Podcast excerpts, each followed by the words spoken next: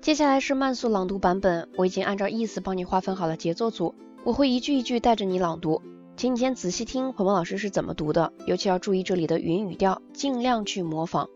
我每读一句话就会给你留出相应的时间，请你大声朗读，反复练习。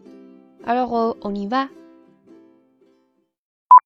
Je suis partie étudier en Norvège lorsque j'avais 19 ans. Expérience que j'ai partagée avec mon amie Claire. Nous avons choisi ce pays parce que nous voulions apprendre l'anglais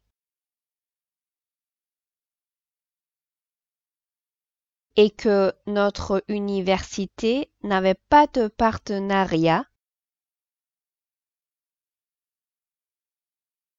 avec un pays du Royaume-Uni.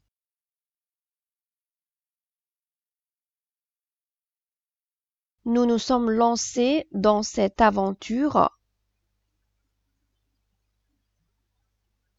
en 2012. Nous nous sommes démenés, entraidés, pour obtenir des lettres de recommandation. Et nous nous sommes creusés la cervelle.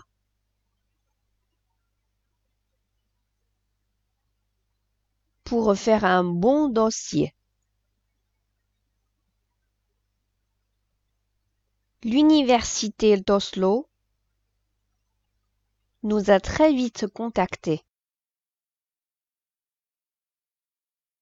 C'était une bonne surprise. Car nous nous étions imaginés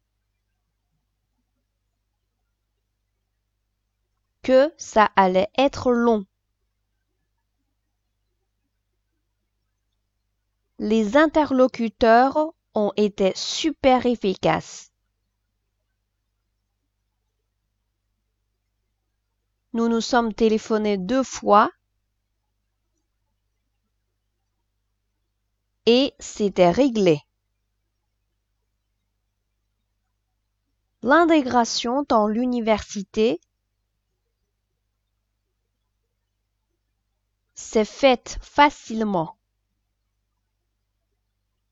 Nous nous sommes très vite débrouillés en anglais. Même la télévision est en anglais là-bas.